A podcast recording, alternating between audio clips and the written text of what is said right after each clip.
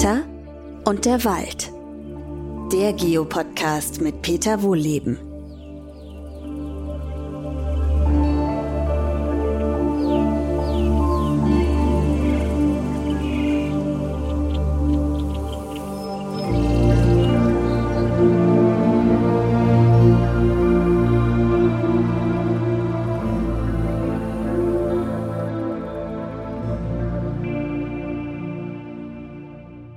Herzlich willkommen zu einer neuen Podcast-Folge. Heute wieder aus dem Forsthaus, Wald aktuell. Und heute gibt es keine aktuellen Meldungen aus der Wissenschaft. Die gibt es beim nächsten Mal wieder, keine Sorge. Sondern heute geht es ums Bäume pflanzen, weil das ist nämlich jetzt langsam aktuell. Damit meine ich jetzt nicht Bäume im Wald pflanzen. Ähm, sondern wir kommen mal zu den Bäumen bei euch im Garten oder in der Straße oder im Park, weil so langsam beginnt ja die Pflanzzeit. Und bevor sie beginnt, sollte man sich überlegen, was pflanze ich denn? Und genau in der Reihenfolge gehen wir mal vor und dann schauen wir mal, warum man, man was wie macht und wie ihr am besten dabei vorgeht. Wenn ihr euch um Bäume kümmern möchtet. Oder wenn ihr vielleicht einfach auch dabei zugucken möchtet oder seht, machen die Leute das korrekt da in meiner Straße, zumindest im öffentlichen Bereich, wäre es ja auch schön, wenn man mal schaut, ähm, ist das alles vernünftig. Gut, wir fangen mal an mit den Baumarten. Im Wald wird ja immer äh, darüber geredet, den Wald klimafest zu machen, das ist ja auch irgendwie Quatsch. Ne? Also resilienter, darum geht es ja letztendlich. Und äh, man redet über neue, wärmetolerante Baumarten, die im Wald ja nichts verloren haben, ne, weil sie das Ökosystem stören. Und da sind wir auch bei eurem Garten oder bei eurem Stadtpark. Das ist ja dasselbe. Das sind alte Urwaldböden. Und das haben neueste Studien ergeben, dass ein Großteil der Biodiversität, der Artenvielfalt in den Böden ist. Also geschätzt 59 Prozent aller Arten sind unterirdisch.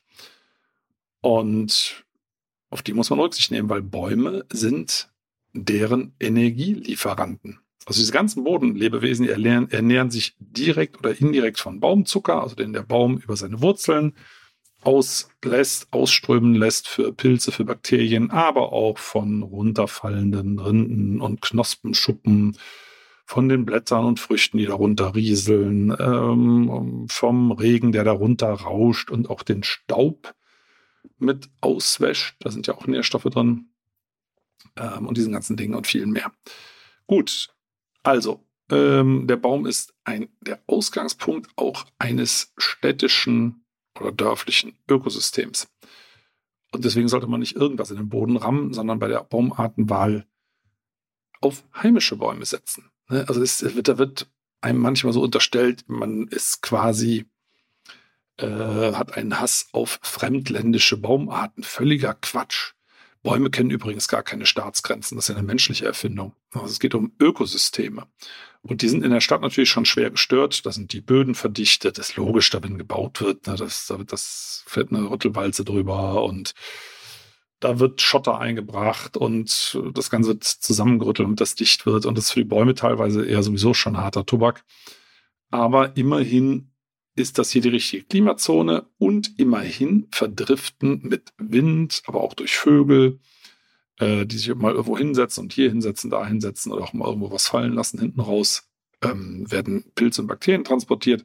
Also es siedeln sich dann immer wieder auch heimische Mitspielerinnen und Mitspieler an, die für die Bäume wichtig sind. Also lange Rede, kurzer Sinn, pflanzt was Heimisches.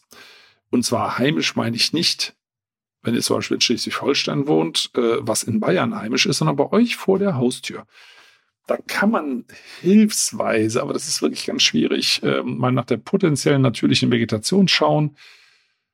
Das ist das, was hier unter den aktuellen Klimabedingungen wachsen würde, wenn der Mensch nicht eingriffe. Ja, das ist ein Blick in die Glaskugel. Kann einen Näherungswert geben, aber ich kürze es mal ab für euch. Was immer gut geht, das sind folgende heimische Arten. Das ist die Zitterpappel.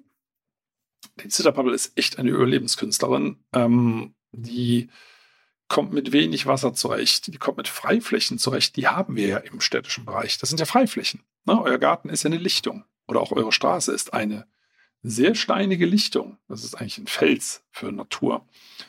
Es müssen also Bäume sein, die mit Freifläche gut zurechtkommen, die mit Wärme gut zurechtkommen, mit Trockenheit gut zurechtkommen. Und das ist zum Beispiel die Zitterpappel par excellence. Das ist nämlich sozusagen das Pflaster der Natur. Damit werden Kahlflächen repariert. So repariert Wald solche Wunden.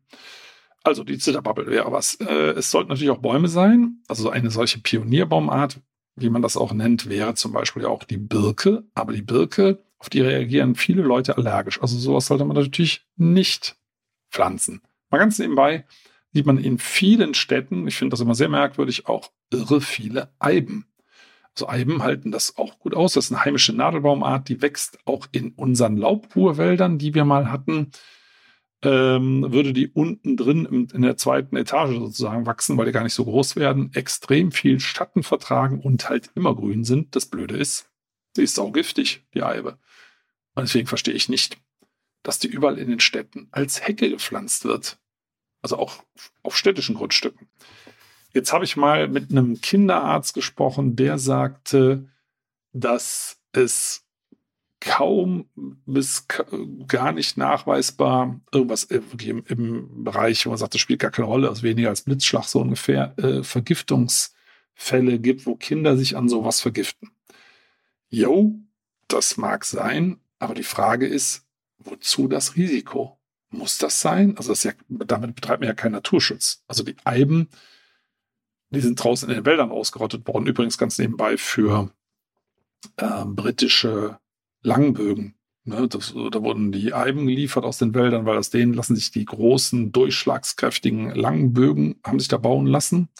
Die sind exportiert worden. Da gibt es so Berichte zum Beispiel aus Bayern, sind die exportiert worden nach Großbritannien. Und diese Langbogenschützen, die haben dann eben die Ritter von den Pferden gepustet. Bis dato haben die Pfeile die Rüstung nicht durchschlagen. Und mit diesen Eibenbögen haben die es halt äh, gekonnt, ne, weil die so durchschlagskräftig waren. Aber ich schweife ab.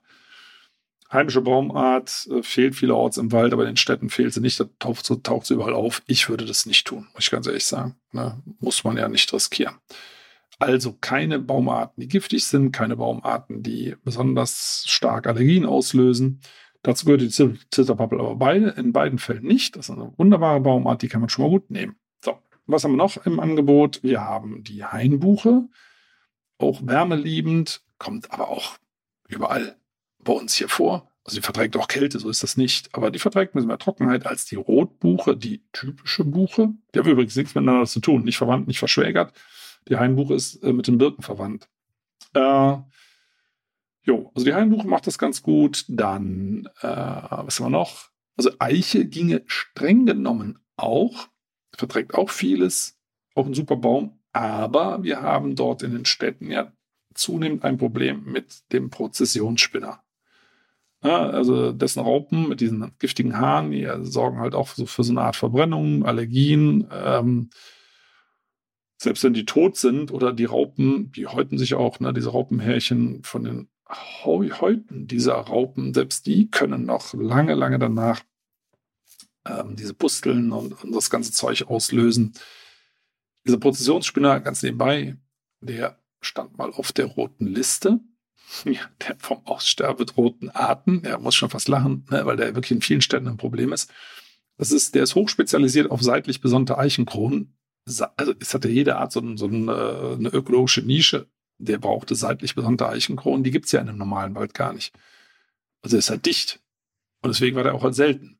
Und wenn der Mensch die Wälder auflichtet, kahl schlägt oder ne, vereinzelt und überall kommt Sonne rein, dann sagt er natürlich, hey, super, finde ich klasse. Vielen Dank für die Hilfe. Und deswegen taucht der Kerl halt auch so gerne in den Städten auf, weil da gibt es ja ganz viele Eichen, die seitlich besonnt sind. Also auch da muss man mal gucken, also wenn das bei euch ein Problem ist in der Gegend, ähm, dann würde ich da auch von der Eiche abraten, sondern eben Zitterpappel, Hainbuche, Feldahorn ist auch sehr schön.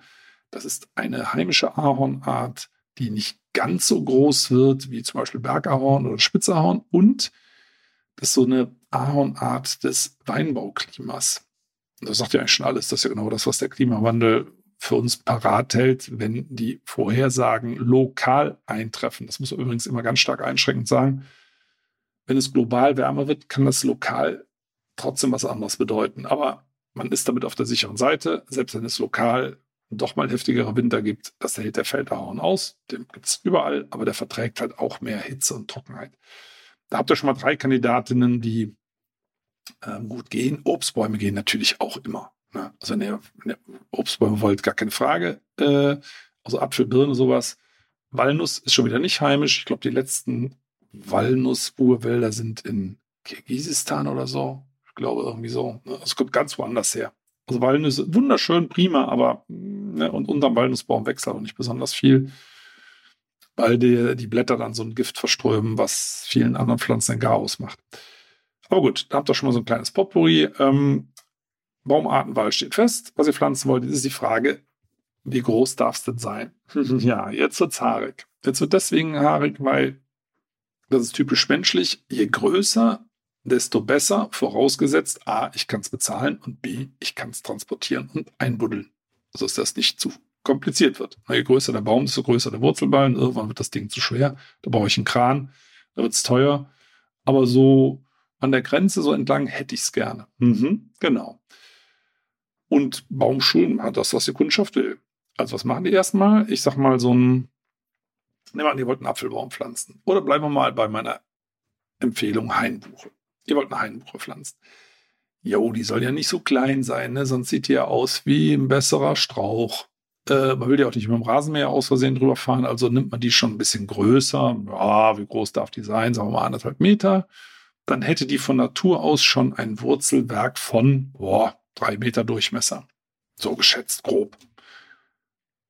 Ist, ist dann die Wurzel kann man ja gar nicht ausheben. Ne? Da bräuchtet ihr ja einen Tieflader äh, mit Schwertransport, mit Sondergenehmigung so ungefähr. Und das kannst du ja gar nicht mehr bezahlen, so einen Baum umzusetzen. Also, was machen die Baumschulen? Die sagen, hm, die Leute wollen große Bäume. Eigentlich geht das aber nicht. Ne?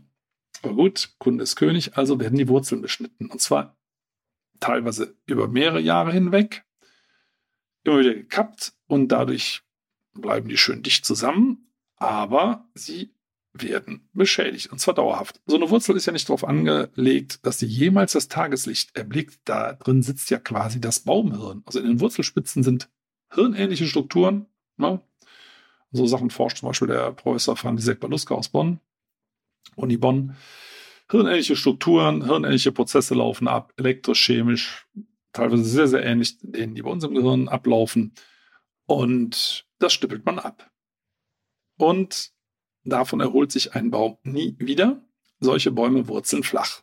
Also kann man grob, es mag da ein paar Ausnahmen geben, aber grob sagen, die allermeisten Bäume, die so beschnitten werden, werden zu Flachwurzlern. So entstehen nämlich die berühmten Flachwurzler. Und die halten sich halt bei Stürmen nicht so gut fest. Also wenn in den Städten Bäume umfallen, das seht ihr dann immer ganz flache Wurzelteller.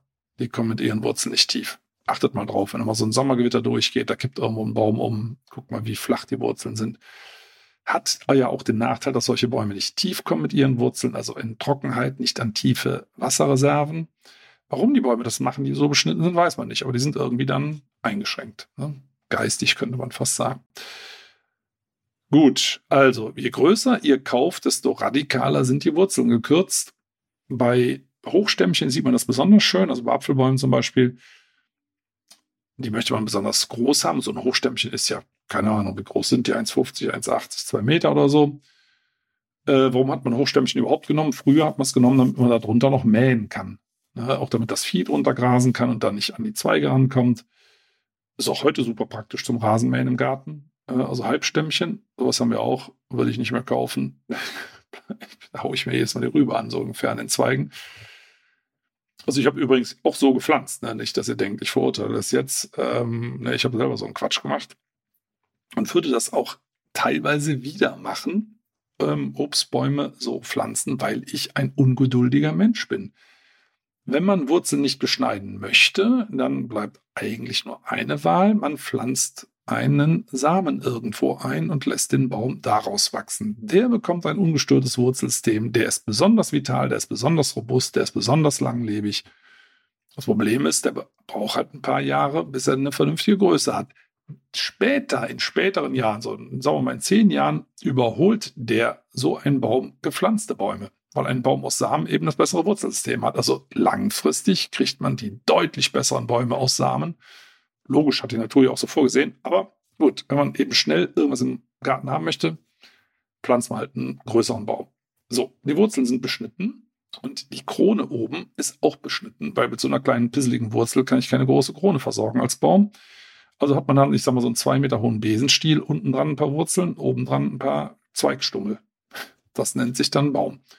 Man denkt ja, ja, das wird so beschnitten, um den, äh, den Neuaustrieb anzuregen. Äh, ja, so kann man es auch ausdrücken, aber eigentlich ähm, ist der Baum ganz schön verstümmelt.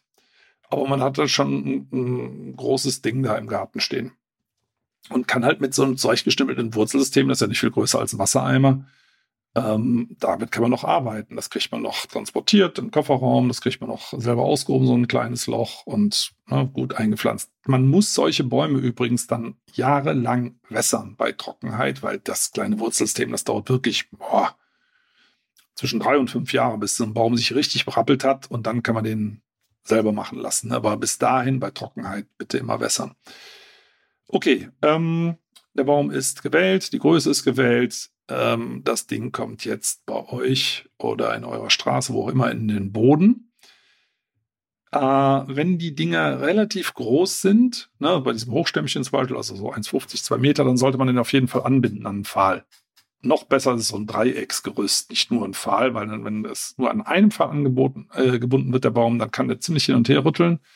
In so einem Dreiecksgerüst und der Baum ist in der Mitte, habt ihr vielleicht auch schon mal gesehen irgendwo, und dann wird das so, so, so äh, Kokoskordeln ähm, in der Mitte zentriert, damit das mit der Baum schon noch so ein bisschen beweglich ist und auch weiter wachsen kann. Dann, damit er in den ersten Jahren nicht umkippt in Stürmen oder zumindest schief wird. Ne? Also wenn er so ein ordentlicher Böder durchfegt und das Ding ist ja am Anfang nicht angewurzelt. Da steckt, ihr habt den Boden vielleicht festgemacht nach dem Pflanzen, aber ne, kann dann trotzdem leicht schief gedrückt werden. Also man muss ihn dann anbinden. Beim Pflanzen selber muss man aufpassen, Wurzeln vertragen eigentlich überhaupt kein Licht. Es gibt schöne Versuche, ähm, ich glaube sogar an der Uni Bonn auch, dass Wurzeln vor Licht fliehen. Also Wurzeln können übrigens Licht viel, viel besser sehen als das menschliche Auge und fliehen davor. Äh, die möchten halt nicht ans Licht kommen. Und äh, das passiert aber, wenn ihr so einen Baum transportiert und sie vertragen keine Trockenheit. Also das kann, je nachdem, wenn es sonnig, windig ist, innerhalb von zehn Minuten gehen, dass das Wurzelsystem zumindest schon geschädigt wird. Deswegen sollte man eher Bäume mit Ballen kaufen, also wo noch Erde dran ist und nicht nur die nackten Wurzeln. Das nennt man dann auch Wurzelnackt. Wurzelnackt lässt sich besser verschicken. Es ist leichter, weil man die ganze Erde nicht transportieren muss. Aber die Wurzeln liegen halt im Freien. Also man muss es dann, muss die Bäume dringend dann in eine Plastiktüte einpacken, am besten noch irgendwie nasses Stroh oder nasses Papier oder irgendwas mit rein damit die Feuchtigkeit erhalten bleibt, die dürfen nicht austrocknen. Also Wurzeln sind extrem empfindlich. Ja, man kann wirklich sagen, fast so empfindlich wie unser Gehirn. Das macht ja auch keiner auf den Deckel oben und lässt da mal zehn Minuten frische Luft dran. Das tut keinem Beteiligten, der Beteiligten gut. Also, ihr habt den Baum schön ähm, mit seinem schönen feuchten Wurzelballen in euren Garten transportiert. Ihr habt ein Loch ausgehoben, was bitte etwas tiefer ist als der Wurzelballen. Na, dann könnt ihr noch mal ein bisschen, ein bisschen lockere Erde einfüllen ähm, und setzt dann den Baum rein. Am Rand, also er ist auch etwas breiter als der Wurzelballen, das Loch. Am Rand füllt ihr das schön fein reingekrümelt ein. Den Boden, wenn das wurzelnackt ist, da wird es schwieriger, aber da kommt man gar nicht in die ganzen Zwischenräume rein und Luft vertragen Wurzeln nicht. Also das Ganze muss sauber verfüllt sein und zwar ohne Gewalt. Wenn ihr da richtig stopft, reißen die feinen Wurzeln ab. Also muss man sehr, sehr vorsichtig sein. Man kann es auch einschlemmen mit sehr viel Wasser, ne, dass das so ein bisschen eingespült wird in die Hohlräume macht man hinterher in jedem Fall, dass man ordentlich wässert. Und so ein bisschen festtritt, aber nicht zu fest. Ne? So ein bisschen, ein bisschen festtreten drauf. Also ihr könnt ruhig drauf rumtreten, aber nicht so richtig reinstampfen. Ne? Also weil dann reißen auch Wurzeln ab. Okay, der Baum steht.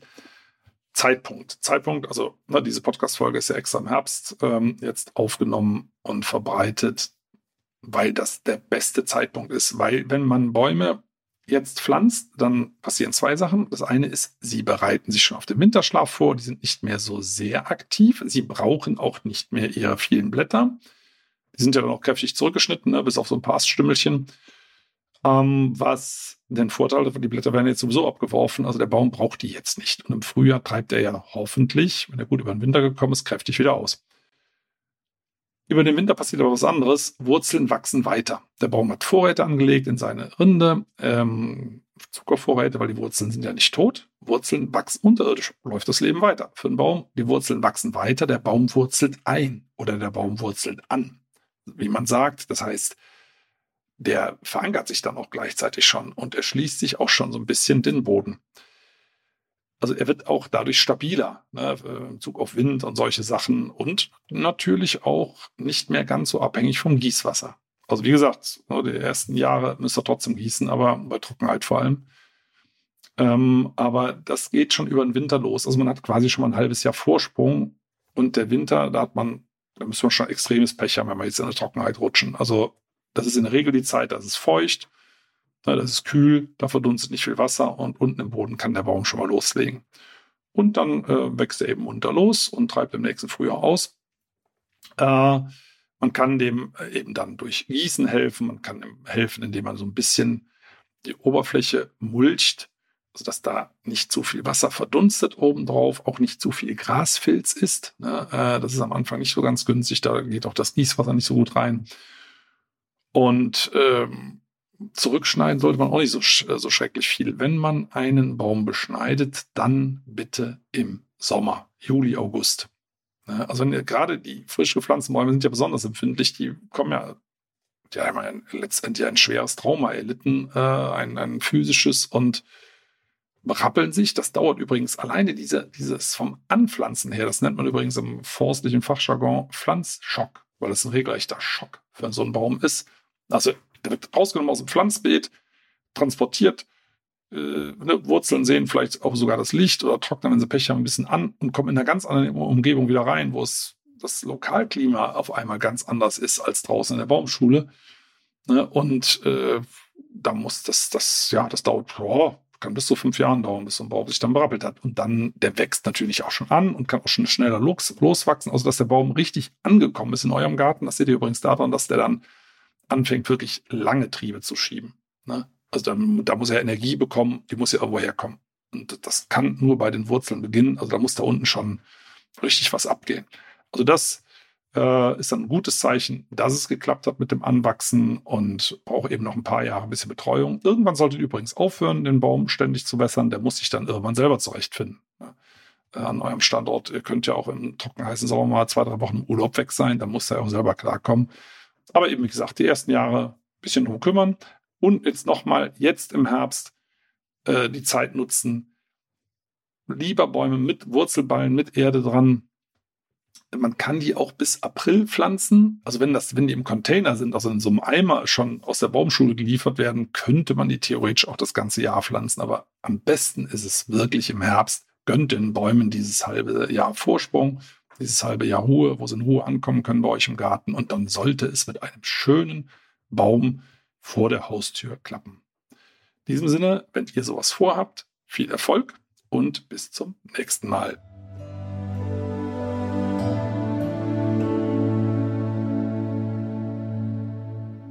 Schön, dass ihr zugehört habt. Vielen Dank. Und wenn euch die Folge gefallen hat, dann abonniert doch den Podcast einfach auf RTL Plus, Apple Podcasts, Spotify oder irgendeiner anderen Plattform. Und über eine Bewertung bei Apple Podcast würde ich mich auch sehr freuen. Übrigens könnt ihr dort auch gerne kommentieren. In der Podcast-Beschreibung findet ihr auch einen Link zur Waldakademie. Da könnt ihr mal ein bisschen stöbern. Und jetzt gibt es zum Abschluss noch etwas Waldatmosphäre für zu Hause. Viel Spaß und bis zum nächsten Mal.